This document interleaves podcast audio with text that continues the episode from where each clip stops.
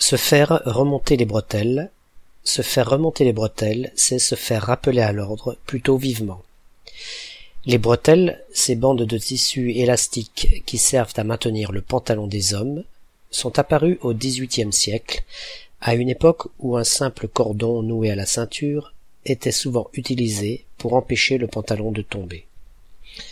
Le nom vient de l'ancien mot allemand britil qui signifiait reine, à cause de la ressemblance avec cette pièce de harnachement du cheval. Il existe deux explications à cette expression. La première viendrait d'une bagarre où, lorsqu'un des protagonistes serait saisi par ses bretelles et un peu secoué, cela aurait des chances de le ramener à la raison. Ce serait donc une manière de le rappeler à l'ordre et de le calmer. La deuxième viendrait de la silhouette élégante que donnent les bretelles en maintenant le pantalon tendu.